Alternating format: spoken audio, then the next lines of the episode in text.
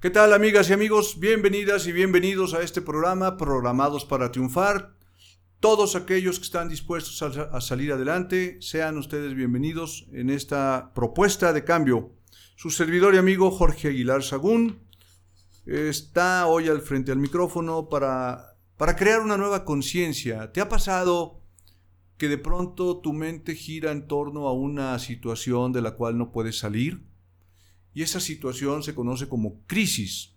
Tú estás en crisis, una crisis económica, una crisis de salud, una crisis de relación de pareja, una crisis mental. Cualquier tipo de crisis tiene un origen.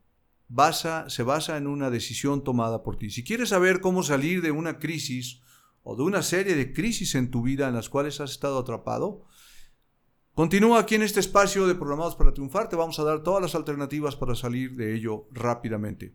Regresamos.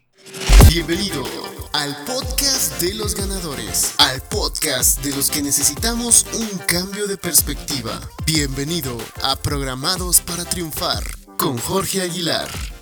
Bien, ya estamos de regreso aquí en este programa para hablar de la palabra crisis. ¿Por qué la palabra crisis? Cuando me ha tocado preguntarle a muchas personas, para ti, ¿qué significa la palabra crisis? ¿Qué te dice la palabra crisis? Encuentro las diferentes respuestas. Me dicen, quiere decir que es una situación donde todo está mal. Esa es una respuesta. Otra, ah, yo creo que una crisis es eh, un momento de escasez. ¿Ok? Otra respuesta. No, yo creo que tiene que ver cuando la situación es eh, caótica y se está hundiendo todo. Muy bien.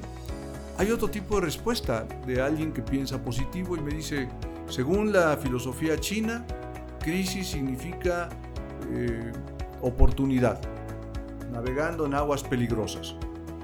Bueno, eso es parte de una filosofía de los chinos, que es válida, por supuesto, pero no es lo que significa la palabra. La palabra crisis viene del griego crisis, que se escribe con K, que quiere decir tiempo de analizar y tomar decisiones. No tiene que ver con que las cosas vayan bien o vayan mal, ni tiene que ver con escasez o pobreza o enfermedad. Solo tiene que ver con analizar y tomar decisiones. Tiempo de analizar. ¿Cuál es el tiempo de analizar? Aquí y ahora. ¿Por qué aquí y ahora? ¿Por qué no mañana o pasado mañana? Porque hasta donde yo conozco, yo no tengo un contrato de vida que me garantice el día de mañana. Lo que tengo es este momento. Y si realmente estoy en una crisis y realmente me interesa salir de una crisis, debo de hacer un alto en el camino y detenerme a analizar mi situación. No la situación general solamente, mi situación. En el contexto actual, muchas personas viven en ansiedad, en estrés y evidentemente, consecuentemente, enfermas. La principal causa de enfermedad y mortalidad en el mundo, por encima de cualquier otra enfermedad, sea viral o sea bacterial o lo que tú quieras creer, es el estrés. Y la gente vive estresada precisamente porque no hace un análisis de la crisis. Lo que hacen es escuchar todo lo que en el contexto general se va mencionando en las redes informativas, que te van diciendo que hay una crisis mundial, que hay una crisis nacional, que pasó algo en un estado, que pasó algo en otro estado del país, eh, que en tu estado está sucediendo esto, que está escaseando el dinero. Y esto se convierte en lo que a mi muy particular punto de vista es una especie de virus mental. Un virus mental que fomenta el fracaso en las personas. Y las personas suelen, o solemos como tal, en muchas ocasiones, adquirir el pensamiento de otro, el pensamiento negativo, y quedarnos con él, y actuar en consecuencia a ese pensamiento negativo, asumiendo que si a muchas personas les está yendo mal, porque a mí no.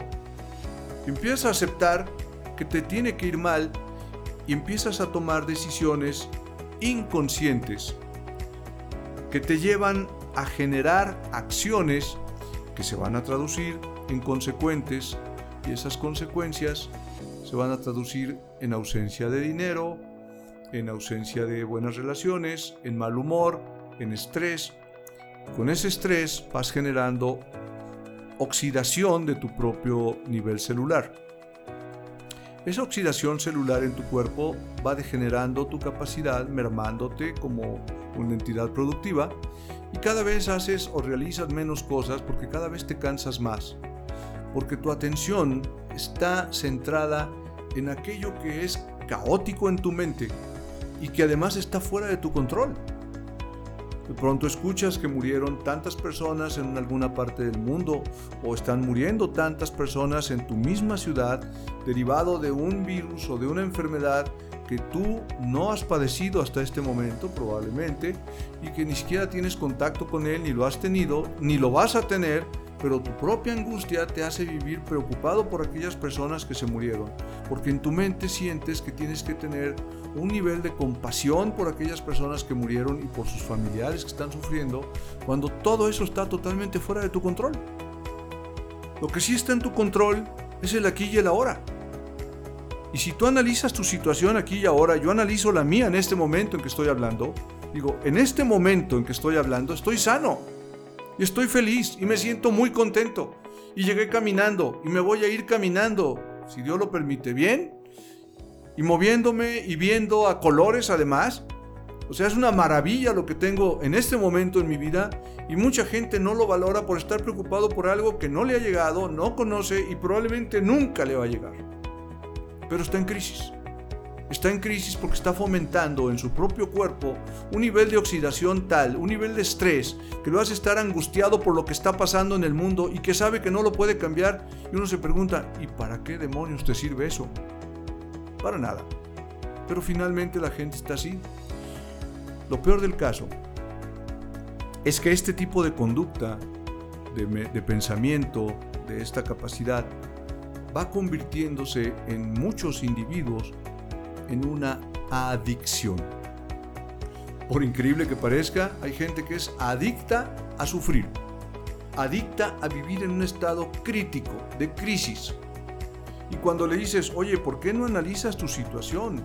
Date cuenta que tienes todo para ser feliz, tienes para comer el día de hoy, sí, pero es que tú no sabes lo que yo debo, pero tienes para comer el día de hoy, sí, tienes posibilidades de generar dinero el día de hoy para poder pagar lo que debes, sí, pero es que me andan buscando para cobrar y tienes capacidad para ir a negociar, es que no, tú no sabes lo que yo debo y lo que, no sé, pero tienes la capacidad, o sea, si la tienes, usa lo que tienes.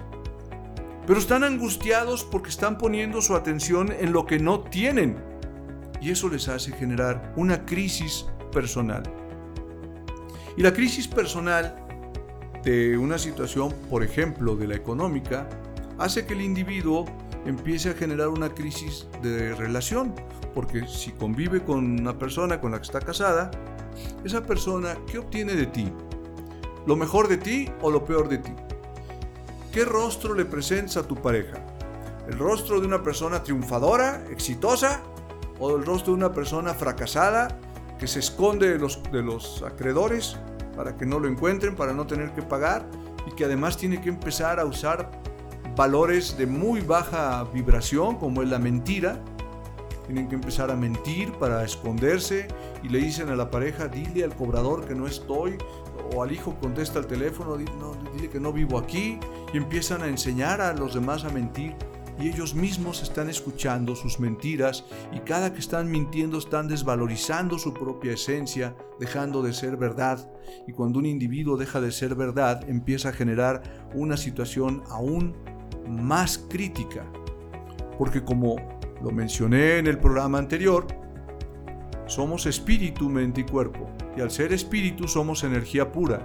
Y al ser mente somos energía, información, energía e información son los dos elementos que crean todo en el universo. Energía, información y finalmente la parte física, que es la consecuencia, en un tercer elemento que es el tiempo. Y aunque el tiempo en realidad no existe, como lo veremos en algunos programas más adelante, sí te puedo decir que es la medida que utilizamos para poder dar un seguimiento de nuestra acción en nuestra vida, porque es lo que diferencia un segundo de otro, un momento de otro.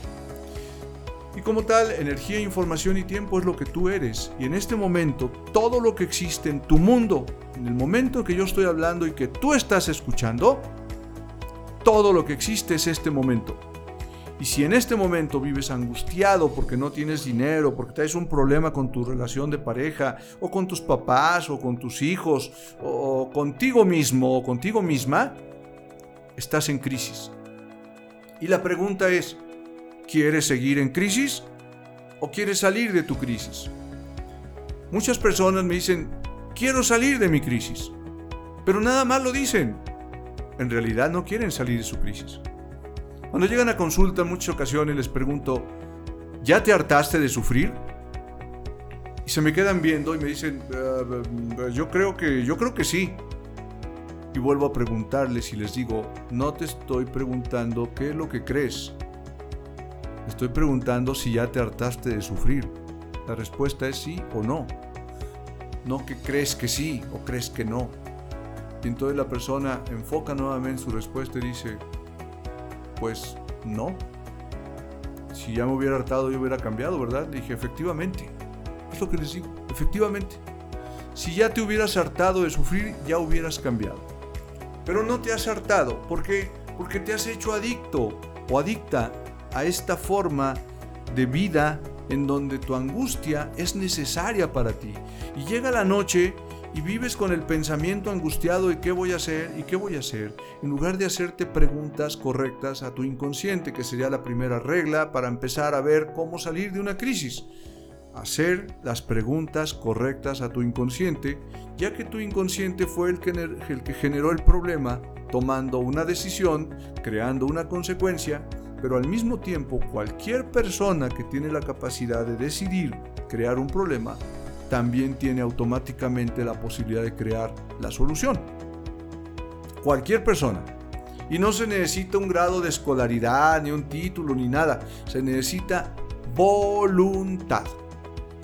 Lo que mueve a un individuo para hacer o no hacer, lograr o no lograr, es la voluntad. Es el principio. ¿Cuánta gente, y lo digo muchas veces en las conferencias o seminarios que imparto, mucha gente se queja siendo la víctima, lamentándose de su situación, y llegan y dicen, me ha ido mal, pero es porque es la voluntad de Dios. Me les quedo viendo y les digo, pues ya te agarró mala voluntad, oye, cambia de Dios, porque ya te agarró de bajada ese Dios. ¿O, cuál es tu concepto de Dios? Entonces les pregunto, ¿Cómo es tu Dios? ¿Cómo es el Dios en el que tú crees? Y bueno, el Dios en el que yo creo es de amor. Y si es de amor, ¿cómo es que te agarró mala voluntad? ¿O por qué te agarraría mala voluntad a ti? ¿No será que tú solo tienes una idea equivocada de Dios y tienes una idea equivocada de las cosas? ¿O más bien estás dejándole a Dios lo que te tocaría hacer a ti? Es poner tu voluntad y en lugar de decir hágase la voluntad de Dios, que Dios te diga mejor hágase la voluntad que tú quieras en tu vida. Porque yo creo que es así. Si una persona está enferma es que está voluntariamente haciendo todo para estar enfermo. Oye Jorge, no digas eso, ¿cómo es posible? Eh, mi mamá está enferma y ella dice que no quiere estar enferma porque eh, pobrecita ha batallado mucho. Probablemente ha batallado mucho, probablemente ha sufrido mucho, pero no lo suficiente y ya se hizo adicto a sufrir. Porque una persona que se hace adicto a la enfermedad difícilmente la cambia porque la enfermedad o la pobreza o, cualquier otro tipo de crisis en la que está viviendo le da cierto poder para lograr algo como un beneficio secundario que evidentemente mucha gente no quiere aceptarlo porque si lo acepta tendría que reconocer que su mamá o su papá o su hijo está manipulando la situación. Su crisis forma parte de tu crisis. La víctima controla la vida de las personas, genera una crisis y evidentemente la, víctima no es responsable de su situación, pero sí es. Porque una persona que tiene una crisis, y si yo veo una persona enferma, yo le pregunto, ¿qué estás haciendo para estar enfermo? ¿En qué piensas todos los días en la mañana? ¿Qué idea tienes de ti misma o de ti mismo? ¿Cuál es tu concepto del mundo? Te vas a encontrar que son personas que dicen, es que me da mucha preocupación porque mi hijo no tiene dinero, es que me da mucha angustia porque mi hija eh, salió embarazada, es que me da mucha... Sí, pero tu hija salió embarazada, qué padre, o sea, acaba de demostrar que va a ser mamá, qué bueno, ¿no? No, pero es que no está casada. Bueno, ese ya es un trámite que tiene que hacer y tiene que decidirse caso o no, pero por lo pronto biológicamente tomó una decisión y se dio cuenta que biológicamente funciona bien y, y tiene un embarazo. ¿Cuál es el problema? Es que a mí me angustia. Ah, es que el problema es que tú quieres que el mundo sea a la medida de lo que tú quieres y cuando el mundo no es a la medida de lo que tú quieres, tú decides sufrir con ello. Pero eres tú la que está decidiendo, o eres tú el que está decidiendo, ¿no? O alguien está decidiendo por ti que debes de sufrir. No, pero es que a mí así me educaron. ¿Y hay algo que te impida reeducarte? ¿O estás obligada o obligado a, toda la vida a pensar y hacer lo que tú quieres? No, ¿verdad? Y muchas personas llegan y dicen, Jorge, es que ¿por qué eres tan duro con las personas? Yo no. La persona es dura consigo misma, se está castigando. Es un individuo que tiene la capacidad de caminar, de hablar. Oye, ya no puede caminar. Que se pregunte qué hizo para llegar a no caminar. Porque finalmente tiene dos piernas y si su sistema motriz le está impidiendo en este momento avanzar, seguramente es porque en su sistema motor, o sea, el cerebro, el que controla todo, que tiene la parte consciente y la parte inconsciente, en algo de la parte inconsciente está manejando algún tipo de información que le está impidiendo o le está inhabilitando para poder caminar. ¿Para qué? No sé. No tengo yo la respuesta, la tiene la persona que no puede caminar. Tendría que buscar qué fue lo que le pasó. No, lo que pasa es que tuvo una lesión, todo. Efectivamente, hay muchas causas pero esa es la consecuencia. La lesión fue la consecuencia. Un individuo genera consecuencias, todos generamos consecuencias. La generación de una causa de un accidente, la generación de un rompimiento de una pierna, de una fractura vertebral, de un problema craneal, todo es una consecuencia. Primero fue pensamientos que se convirtieron en actitud una actitud que repetidamente convirtió el proceso de la energía y la información en una conducta. Esa conducta se manifestó en una situación física. Se atrajo aquello en lo que se pensó, se creyó o se tuvo temor de que sucediera. Porque es una regla de oro. Una crisis es generada por el temor. El temor es la forma de atraer las cosas que nosotros tememos. Cuando un individuo empieza a tener miedo de algo, lo atrae. Dense cuenta muchas veces cuántas personas tienen miedo de, tienen pánico, por ejemplo, de encontrarse con una araña y son los que se encuentran con la araña. En uno de los cursos estaba impartiendo, estaba explicando yo esto precisamente que se atrae todo lo que se teme y uno de los asistentes me levanta la mano y me dice, Jorge, fíjate que tienes razón, yo le tengo pavor a los alacranes, pero así, pavor. Me invitaron aquí cerca al lugar que se llama Santa María del Oro, una laguna muy bonita. Dice, fuimos y me llevé un pants con, bot, con botines, botas de, este tipo eh, de campo, donde meto el pants para poder tener cerrado completamente todo para evitar que se me fuera a subir un alacrán. Dice, pues no hago el cuento muy largo, muy sencillo. Estábamos comiendo y al único que se le subió un alacrán y lo picó fue a mí, con todo y todo atraje lo que temía. Tienes toda razón. Le dije, así funciona esto. Y hay gente que ha tenido tanto miedo de la enfermedad toda la vida que atrajo la enfermedad. Hay gente que ha tenido tanto miedo de quedarse pobre que atrae todo para ser pobre. No lo atrae. Inconscientemente hace todo para ser pobre. Está demostrado cómo muchas personas que han tenido problemas de asalto buscan rutas alternativas para no ser asaltados y exactamente por donde se van es por donde los asaltan. El miedo atrae lo que temes.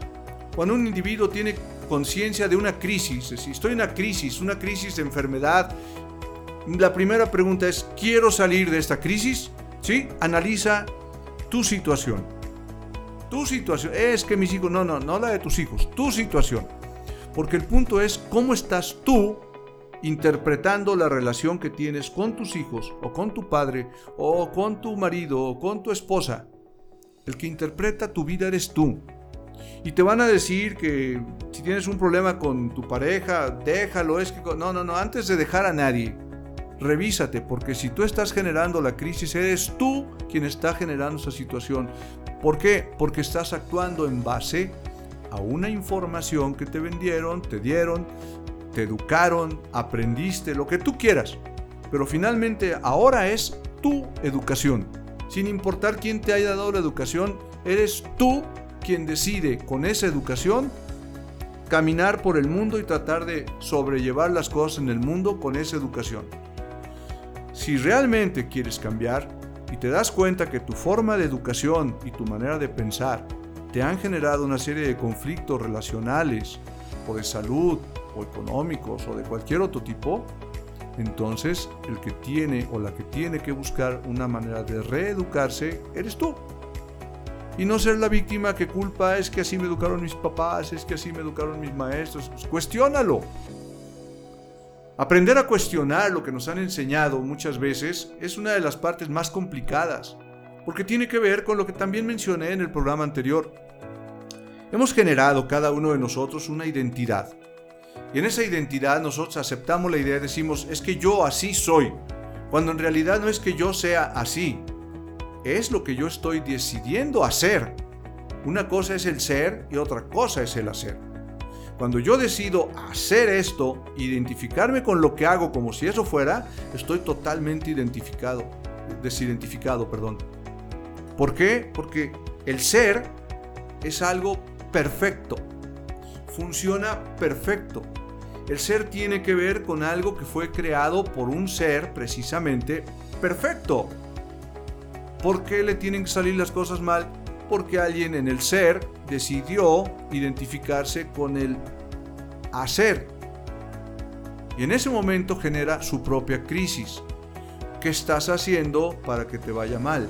¿Qué estás haciendo para no tener dinero? ¿Qué estás haciendo para estar enfermo? No qué vas a hacer. Primero, ¿qué estás haciendo? Analiza cómo piensas. Desde que te levantas en la mañana, tú tienes un tiempo.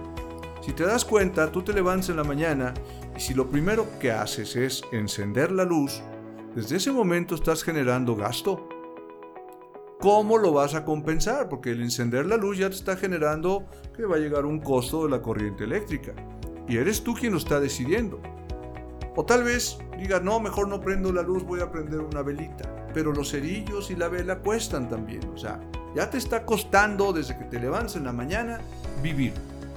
¿Cómo piensas compensar el, beneficio de tener corriente eléctrica, energía eléctrica, eh, veladoras o luz. ¿Cómo? Porque te va a costar. Y abrir la llave del agua te está costando. Y alimentarte te está costando. Y déjame decirte que, hablando de nuestro país, yo desde que yo recuerdo, en este país ha habido inflación constante, permanente, que no ha dejado de haber una y otra vez al grado que llegamos a tanta cantidad de inflación que la moneda se devaluó tanto que ya no era un peso, eran nuevos pesos. Y después volvió a ser pesos. Le quitaron el nuevos pesos, pero ya eran ya manejábamos millones. Ya comprar un producto, unos chicles costaba medio millón de pesos. Pero se le quitó porque ya las calculadoras no manejaban tantos números. Pero eso no quiere decir que nos hayamos quitado ni la inflación ni la devaluación. ¿A qué viene esto? A que si yo no analizo, yo, responsable de mi vida, no analizo que la devaluación que estoy viviendo me está afectando en este momento y que todo lo que yo compro el próximo mes voy a comprar por lo menos 30% menos, eso es lo que me afecta a mí en forma directa, independientemente de lo que me digan los medios de información oficiales del gobierno, me pueden decir que nada más hubo un 4% de inflación cuando yo sé que es un 25 o un 30%. O sea, en otras palabras, voy a comprar 30% menos o me va a costar conseguir 30% más recursos para seguir comprando lo mismo que compro. Si no lo quiero ver, pues me estoy engañando yo solo, porque eso ahí está. Es que no me dijeron la verdad, no te la van a decir, búscala tú. Y si la sabes, no reclames que no te la dijeron, simplemente usa la información para crecer tú. Si tú quieres crecer en tu vida, hazte responsable de tu mundo.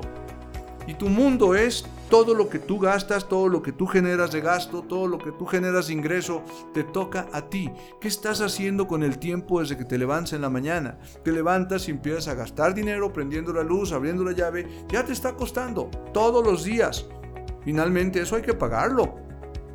Y si cada mes cuesta más pagarlo, pues evidentemente tendrías que estar pensando cómo voy a generar más riqueza para poder compensar lo que no estoy obteniendo para seguir ganando lo mismo, ¿eh? No más, lo mismo. ¿Quieres ganar más? Pues evidentemente hay que prepararse más, hay que servir más a los demás, agregarles valor a la vida de todas las personas para seguir obteniendo más. O sea, no tiene vuelta de hoja. Podemos seguirnos engañando, haciendo como que no pasa nada y seguir estancados en la mediocridad o tomar la decisión de empezar a crecer y salir adelante. ¿Qué tiene que ver todo esto con el estrés y con la enfermedad y con la crisis? Todo, todo está conectado. Tu mundo, mi mundo y el mundo de todos es holístico. Holístico significa que es un todo y cualquier decisión, por pequeña que tomes, tiene una repercusión en diferentes áreas de tu vida en forma sistemática cualquier aviso que te den del gobierno de que cambiaron una clave, una ley o algo, está repercutiéndote a ti de alguna forma. Que no lo sepas ver no significa que no te repercuta. Por lo tanto, todo lo que es en tu entorno, tus decisiones y las decisiones que los demás toman alrededor tuyo, generan tu situación. Por consecuencia, tu crisis. Y entonces, Quiero salir de la crisis. ¿Qué hago? Analizo mi situación. ¿Qué tipo de pensamientos estoy teniendo para tomar mis decisiones? ¿Qué tipo de acciones estoy emprendiendo para generar riqueza? Aquí viene una pregunta interesante. Yo creo que yo fui educado pues, tanto en la escuela, en el colegio, universidad, todo lo que tuve la fortuna de aprender Fui educado para trabajar, para llegar a trabajar. Mi padre incluso me enseñó a trabajar, mi madre pues fue también un ejemplo de trabajo eh, como ama de casa, etc. Pero no recuerdo que se haya dado un enfoque específico para educarme a generar riqueza, eso no lo recuerdo. ¿A ti te educaron a generar riqueza? Probablemente no. En tu crisis probablemente tienes que anotar en una lista, ¿en qué consiste mi crisis? Y podrías anotar esto. No fui educado para generar riqueza. Mi crisis es que estoy programado para enfermarme cada que viene la temporada de frío. Estoy programado para sentir que la situación está mal cuando empiece a escuchar en las noticias que la situación está mal. Estoy programado para tener miedo cuando me digan que hay un enemigo invisible en la calle que me puede matar en cualquier momento, aunque yo sea una persona sana. O sea, todos esos programas mentales que son la información con la que tú operas todos los días, la toma de decisiones que se convierten en la consecuencia de tu vida, es precisamente lo que tienes que revisar en principio. ¿Cómo me afecta la crisis a mí? Porque, por ejemplo, estamos en una actual pandemia y a mí me llama la atención pues que se prolonga y se prolonga y la información sigue siendo la misma y se nos sigue diciendo que ahora sí estamos en el pico más alto, oh, no, ahora sí está terrible situación, no, no, no salga, es más, ya no respiren, no, no, no saluden ni de lejos porque se pueden contaminar, casi, o sea, ya es un miedo pavoroso. Y la gente vive en ese temor, en esa situación, y, y ponte el tapabocas. Entonces escuchas mil informaciones, el tapabocas te sirve para que no te enfermes, y otro dice, el tapabocas no sirve para nada. Oye, pero es que no, es que no se transmite por aire. No, pero es que se transmite por saliva y si la gente pasa y estornuda, pero si no hay nadie alrededor, ¿por qué me van a estornudar? No, es que de todas formas, adentro del auto tienes que llevar tapabocas. Finalmente yo me hago una pregunta. ¿Alguien se está haciendo rico vendiendo tapabocas? ¿Alguien está ganando mucho dinero vendiendo tapabocas? ¿Habrá algún funcionario por ahí vendiendo tapabocas? ¿Quién sabe? Probablemente sí, uno de los que toman las decisiones de alargar la crisis así de, la pandemia? Probablemente sí. Entonces ya me toca a mí decidir si me pongo el tapabocas o no. Inconsciente, ¿cómo es posible? Probablemente, pero finalmente es mi vida y es mi mundo. Y tengo derechos constitucionales y de nación que me dicen que tengo ese derecho a transitar libremente. Pero la gente no se cuestiona. ¿Por qué? Porque asume la crisis de otro, le compra la crisis a otro. Ese es el virus del fracaso que se empieza a pasar. Y de pronto alguien ve que el negocio de enfrente cerró y el de la otra cuadra también cerró y empieza a comprar el fracaso como, no, si todos están cerrando, yo también voy a cerrar. ¿Por qué? ¿Por qué compras la negatividad? ¿Por qué no piensas en cómo generar riqueza? Hasta cierto punto, bien por esos que cuando vieron que venía una enfermedad dijeron, pues vamos a vender tapabocas y vamos a vender gel. Pues qué bueno. Por otro lado, qué bueno. ¿Por qué? Porque estas personas aprovecharon lo que para unos es una crisis y para ellos es un negociazo. Y como le decía yo a alguien por ahí, no hombre, pues si llegan los marcianos hay que venderles tapabocas también. Pues aprovechar la oportunidad, ¿no? Sin María, si Dios se trata, pues hagamos la oportunidad.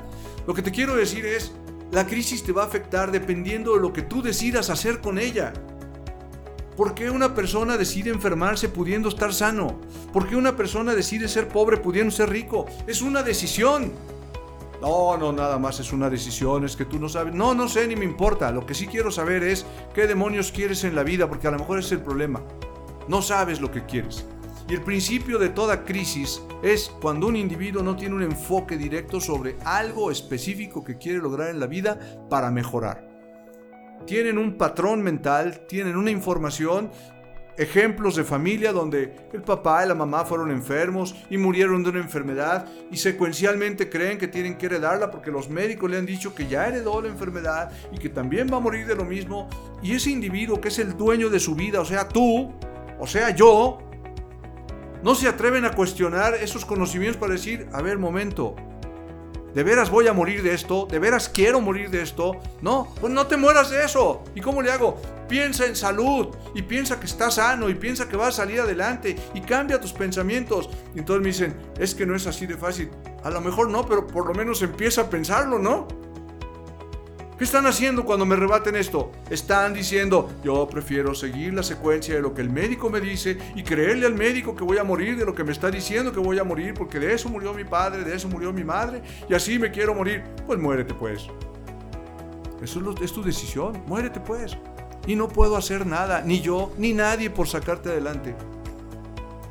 Te quiero decir que ni tú ni nadie que están a tu alrededor puedes hacer nada por alguien que no quiere sanar y alguien que no quiere salir de su miseria y su pobreza, porque está haciendo y ha hecho todo, no de ahorita, de muchos años atrás ha tomado la decisión de hacer muchas cosas para que llegue a manifestarse en su cuerpo, en su vida, en sus relaciones y en su economía, el resultado que está obteniendo. En pocas palabras, está cosechando lo que sembró. ¿Cómo? Con sus decisiones. Por supuesto, cuando tú le digas esto a alguien, si es que te atreves a decirlo, cosa que no te lo recomiendo mucho, te van a decir, qué inhumano eres, que no estás viendo cómo sufre, pobrecito. Te voy a dar el ejemplo de la gente que bebe alcohol, que a lo mejor es tu caso o a lo mejor es el caso de algún cercano. La gente que tiene el problema de la adicción del alcohol es gente que está enamorada de sí mismo a tal grado que no le importa a nadie más y no le importa llevarse entre las patas a nadie más. En pocas palabras, así es. Me invitaron a dar pláticas en grupo de alcohólicos anónimos, no sé por qué, porque a mí no me gusta ni siquiera tomar. Eventualmente tomaré algo, pero eh, muy eventualmente. No me gusta, no es un gusto pues, ni una necesidad. Y fui a dar pláticas en algunos de los alcohólicos anónimos y les decía yo, escuché las reglas del juego y me decían, aquí tú puedes hablar todo lo que tú quieras, será respetado tu punto de vista por todos los asistentes, por lo tanto siéntete en la libertad de decirlo. Dije, no hombre, ya no, saben lo que hicieron. Y en ese momento empiezo yo a hablar de, la programación mental y que la gente tiene que cambiar esto y si quieres cambiar tienes que tocar fondo y tienes que tener necesidad. Y pues algo que ya saben ahí, porque son 12 pasos. Ya había leído yo el libro de 12 pasos previamente, me documenté evidentemente. Y, llega un momento en que les dije, ¿saben qué? Yo he tratado a muchas personas con problemas de adicción, de alcoholismo y otras tantas de droga. Y he notado una característica en la mayoría de ellos. Se hacen llamar enfermos, pero no están enfermos, les dije. se hacen pendejos. Y en ese momento empecé a notar que asentían con la, con la cabeza todos, diciendo sí, como diciendo, tienes razón. Me causó gracia. La verdad es que me causó gracia ver eso y lo tomé incluso y en la siguiente plática que di les dije lo mismo. Ustedes no están enfermos, se hacen pendejos, saben perfectamente bien el daño que crean y no cambian ni porque están ahí aferrados a su idea, creyéndose, ay pobrecito, estoy enfermo, cuiden, no estás enfermo, estás pendejo, no le des vuelta. Y otra vez asentaban con la cabeza así. A la cuarta plática que fui, donde fui a hablar del tema del perdón, que ya hablaremos también aquí de ese tema, muy importante, estaba hablando yo sobre el perdón. Eh, les dije, levante la mano, ¿quién de aquí está arrepentido de su alcoholismo, por favor? Dos de los 37 personas que estaban ahí levantaron la mano. Los demás se quedaron con la mano abajo. Y entonces me di cuenta de algo y dije, perdónenme que les diga esto, yo creí que ustedes hacían pendejos, el que está haciendo pendejo soy yo. Yo no sé a qué estoy viniendo a hablar con ustedes, ustedes no quieren cambiar. Los que no levantaron la mano se pueden ir a la hora que gusten. Quédense los que sí levantaron la mano, son con los que voy a trabajar. Los demás se pueden ir. El, director del, grupo me decía, bueno Jorge, la verdad, no, no, no, estoy hablando libremente, ¿no? Me dieron permiso de hablar libremente, entonces, por favor, desalojen la sala, váyanse a hacer pendejos, tómense una copa a la salud de quienes dé su regalada gana, pero no le estén quitando el tiempo aquí a nadie, porque nada más están haciendo pendejos y maltratando a sus familias y jodiendo a medio mundo. Es lo que están haciendo. Qué fuerte, ¿no? No comprendes, Jorge. No, no comprende, Jorge. Los que no comprenden son ellos. Yo me dedico a comprender, precisamente es parte de mi trabajo comprender y comprendo que no quieren cambiar, pero no van a cambiar porque los tratan como enfermos, pobrecitos, porque los llevaron ahí, no fueron por su voluntad. Los llevó alguien que en el uso de su arrogancia y su soberbia dijo, voy a encerrar a mi hijo para que se lo alcohólico. ¿Para qué? ¿Para que te dé gusto a ti? Porque él quiere estar alcohólico, él no quiere cambiar. Ah, entonces, ¿qué hago? ¿Lo dejo? No sé, a lo mejor lo que quiere es que lo admires y que lo quieras. Está en una crisis. Me he topado con, una serie de personas, mamás principalmente, papás y mamás, pero mamás principalmente son las que más piden ayuda. Y no justifico a los papás. Hay muchos papás están igual de desorientados. Pero llegan las mamás a hablarme del hijo, es que mi hijo anda mal, es que anda en pandillas, es que ya no sé qué hacer con él, es un inútil, se levanta tarde, eh, es un bueno para nada, no quiere hacer nada. Me le quedo escuchando, yo como papá, escucho eso y, y le digo a la señora, a ver, ¿qué le admiras a tu hijo? Dime qué valores le ves a tu hijo o qué talentos le ves. En ese momento la mamá lo primero que hace en su lenguaje corporal es cruzarse de brazos, se bloquea y me dice, pues reconozco que pues, es, es, buen muchacho. Ah, es buen muchacho. ¿Sí? O es buena amiga. Ah, es buena amiga tu hija, mira qué linda. ¿Qué más? Y entonces se voltean hacia abajo, me voltean a ver a los ojos y me dice, pues no, la verdad no, no le admiro nada. Dije, ¿y tú crees que un muchacho cuya mamá o papá no le admira nada tenga ganas de estar en su casa recibiendo órdenes de no hagas eso, no te pongas esto, siéntate, párate, come esto, no, no, o sea, hartan. ¿Sabes qué hace ese muchacho? Lo mismo que haría yo. Me voy a buscar gente que me acepte como soy. Y a partir de que me acepten como soy, probablemente pueda cambiar, que me muestren cariño, no, no resistencia porque no me parezco. Hay papás y mamás que generan una crisis en los hijos porque el papá y la mamá se sienten perfectos. Y entonces no hay quien les llegue. Los hijos no les dan gusto nunca. Y haga lo que haga el hijo, todo le critican. Desde que están chiquitos llegan con el dibujito. Mira mamá, hice el arbolito este. El niño en su capacidad, tratando de entender cómo pintar su sistema psicomotriz, de, dibujar y todo, llega con un garabato y todo, y la mamá dice, no, eso no es un árbol, está muy feo, hijo. No, tampoco es un pintor, señora, es un niño de cuatro años, o sea, está empezando su vida, dígale, qué padre mi amor, vamos a hacerlo así, dile cómo, no le critiques lo que hizo, pero si no lo sabes hacer mejor, mejor tampoco le critiques, porque eso va generando la crisis y va haciendo que el individuo vaya creciendo con una baja autoestima, donde nada le parece bien al papá ni a la mamá, todo está mal. Evidentemente, ¿qué clase de amigos va a buscar? Pues iguales a él están igual de desorientados, que también se salen a la calle porque los corren los papás. ¿Qué van a hacer? ¿Cosas productivas? A lo mejor cabe la posibilidad, pero la verdad es que no. Lo que van a hacer es empezar a ver cómo le joden la vida a quien sea. ¿Por qué? Porque están llenos de odio, de resentimiento, de tristeza. Y entonces la mamá dice, tengo una crisis con mi hijo. No, tienes una crisis tú. No has sabido orientar a tu hijo porque de entrada ni siquiera lo conoces. Y tú, papá, tampoco le has sabido dar un ejemplo porque de entrada tampoco sabes cuál es el talento y el valor de tu hijo para saberlo guiar. Y entonces generan una crisis y lo que quieren es cambiar la crisis de afuera hacia adentro. Y algunas mamás y papás llegan a un nivel de conciencia y me dicen, entonces el que está mal o la que está mal soy yo. Pues, bravo. Se dio cuenta, por fin, ya despertó. La gente tiene que despertar. Un individuo que se programa para triunfar tiene que empezar a entender que trae una serie de patrones totalmente inoperantes que trata de repetir de generación en generación. Y lo hace, pero no ayuda a crecer. La mayoría de la educación que se le da a los hijos no es una educación para que viva en el futuro y sea un triunfador, una triunfadora. Es para que aprenda a obedecerme, para que esté a mis órdenes, para que haga lo que yo espero que haga Oye, ¿y con eso va a triunfar? No sé, pero por lo pronto que me dé gusto a mí. Ese es un ego insano. Esa persona está enferma, está en una crisis espantosa. Pero reconócelo. Tendría que enfrentarse a su ego y no lo quiere hacer. ¿Por qué? Pues porque está demasiado embelesado tratando de demostrar que está bien ante todos, sabiendo que está mal ante todos. Pero ¿cómo lo va a reconocer? Lo que hablaba en el primer programa, ¿no? Y ahí empiezan los problemas de la inconsciencia, a generar para un país una serie de ciudadanos que salen a la calle llenos de resentimiento, de odio, de, ganas de vengarse. Y queremos ciudadanos buenos que luego se convierten en políticos y que sean honestos y que sean buenas gentes al servicio de los demás.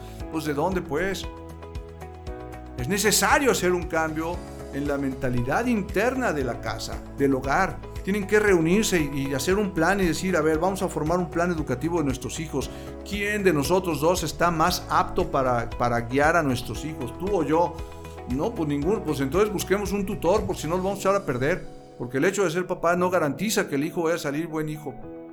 Tenemos que educar a los hijos entendiendo primero y conocerles sus talentos, sus habilidades, porque ese hijo del que estoy hablando Eres tú que en algún momento estuviste en tu casa dirigido por tu papá o tu mamá, pero no de la mejor forma. Y probablemente tu crisis es precisamente derivada de eso. Y probablemente tu enfermedad no es otra cosa más que una manera de rebeldía, un berrinche atorado. No tienen idea de todos los berrinches que la gente guarda y que los atora y que toda la vida hasta convertirse en un cáncer, en una gastritis, en una enfermedad artrítica, por un berrinche. Porque los que lo tenían que entender, papá y mamá, no lo entendieron.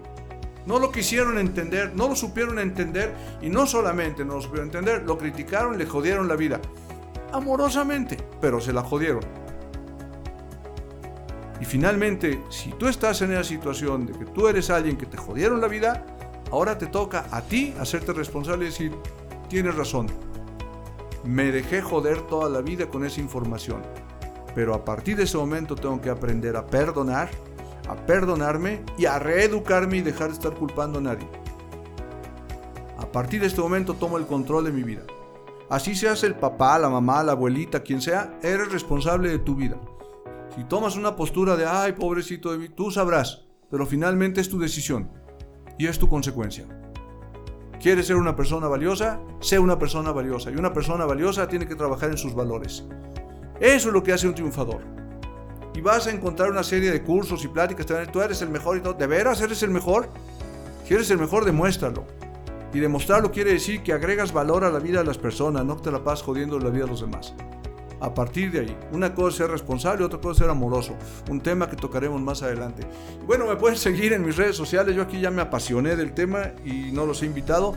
Me pueden seguir en, mi página de Facebook, Programados para Triunfar, o Jorge Aguilar Según, tratando de dar algunas ideas y propuestas de cómo podemos mejorar nuestras vidas. Y ojo, cuesta trabajo, pero vale la pena ser mejor todos los días. Regresamos.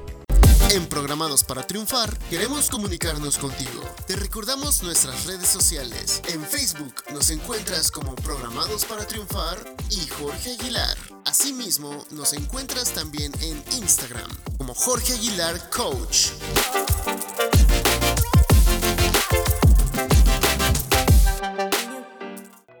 Bien, muchas gracias por regresar aquí al programa, a nuestro podcast de eh, Programados para Triunfar. Me apasioné del tema y me apasiona precisamente porque abrir la conciencia no es sencillo. muchas personas tienen la propuesta de hablarle muy bonito a la gente y tú puedes, échale ganas. Es muy, muy bonito eso, la verdad.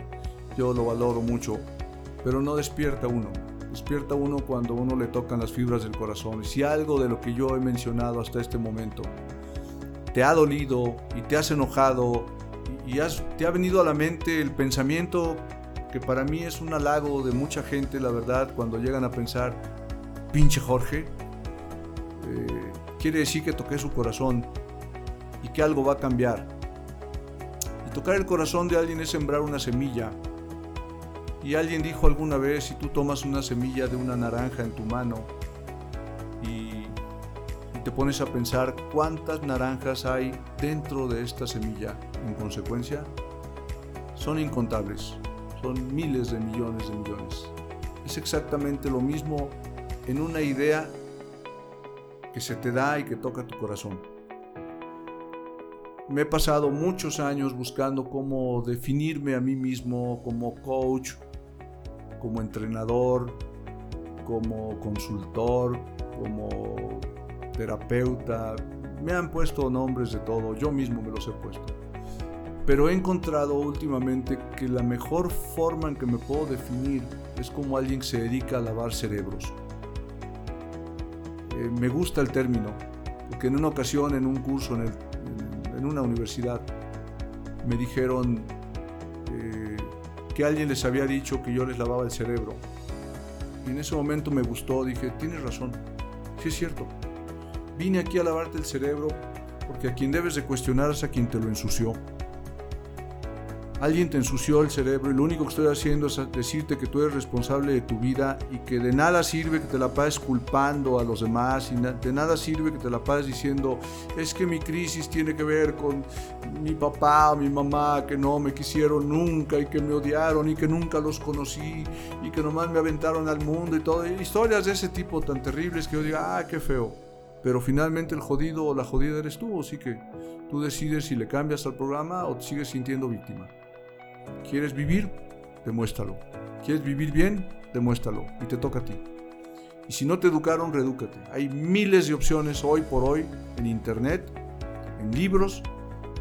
Miles de personas se la pasan dando pláticas, conferencias, en línea, en, persona, en lo que sea, llevando conocimiento, experiencia, propuesta de todo tipo, religiosa, psicológica, lo que tú quieras, hasta cómica, no sé. Todos son propuestas. Y todos tienen algo positivo, si sabes sacar algo positivo, son semillas. Pero te toca a ti revisar tu crisis y saber y decidir si quieres salir de ella. Si no sales de tu crisis no es porque no se pueda, es porque no has querido y porque no quieres. Y hay que respetarte. Finalmente hay que respetarte que ahí quieres estar y ahí vas a estar y bien por ti. Pero no culpes a los demás. Eso sí no se vale. Eres tú nada más. Es la fórmula más precisa que yo utilizo es hay que dejar de hacernos pendejos. Ese chip lo traemos integrado, yo creo que sí fue heredado. Lo traemos integrado, pero no lo podemos quitar. Porque la gente sabe perfectamente bien lo que tiene que hacer, pero no lo hace porque prefiere hacerse pendeja. Es más cómodo y es más fácil evadir la responsabilidad de su vida. Sé que no tengo que comer esto porque me hace daño y me lo sigo comiendo. Sé que ya no tengo que quejarme de esto y me sigo quejando. Sé que no debo de comportarme de esta forma y lo sigo haciendo. ¿Por qué? Pues porque me hago pendejo. Pero finalmente puedo dejar de hacerlo también. ¿Cuánto tiempo? ¿Cuánto tiempo? ¿Qué clase de México? ¿Qué clase de país? ¿Qué clase de mundo? ¿Qué clase de, de universo queremos? Eso depende de nosotros. Depende de ti, porque en tu mundo mandas tú. Prográmate para triunfar. Te invito a que te programes para triunfar. Te invito a ser un líder de verdad, una persona líder de tu propia vida. La palabra líder quiere decir guía. Nos hacen falta líderes. Las masas siguen al líder, no es el líder el que guía a las masas. Cuando las masas siguen al líder quiere decir que tienen identidad con él. El líder engendra líderes y el borrego engendra borregos. El líder es libre y enseña a los demás a ser libres, no a depender de él. El borrego necesita borreguitos para sentirse fuerte. El borrego es débil y quiere tener gente borrega a su alrededor para sentirse valioso e importante. Tiene una autoestima muy baja. Una persona libre solo se necesita a sí mismo para servir a los demás, que esa es la consigna, con lo mejor de sí mismo. Por eso descubre qué es lo mejor de ti. Les voy a dejar una tarea para la próxima, el próximo programa, vamos a abundar en este tema, pero esta tarea consiste en revisar su propia crisis y una pregunta importante que casi nadie se ha hecho y casi nadie la sabe contestar. ¿En qué eres la mejor o en qué eres el mejor. Cuando descubras eso, seguramente tendremos un escalón más arriba en el camino del triunfo y el éxito que buscas. Tu servidor y amigo Jorge Aguilar Sagún te da las gracias por estar aquí escuchando, reflexionando, analizando. Te invitamos a seguirnos en redes sociales, en Facebook, Jorge Aguilar o Jorge Aguilar Sagún y programados para triunfar. Ahí nos puedes encontrar, puedes dejar tus comentarios y en la medida de que tengamos el tiempo contestaremos, daremos el tiempo para contestarte con mucho gusto. Es la idea de esto, estar interactuando. Pásenla bien, les recuerdo, hagamos algo por dejar este mundo mucho mejor de como lo encontramos.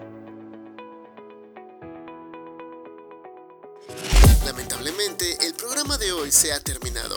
Te recordamos que puedes escucharnos la próxima semana. No te olvides que nos encuentras en Google Podcast, Himalaya, Spotify y Apple Podcast. Recuerda, la excelencia está a un paso de distancia. Tu decisión.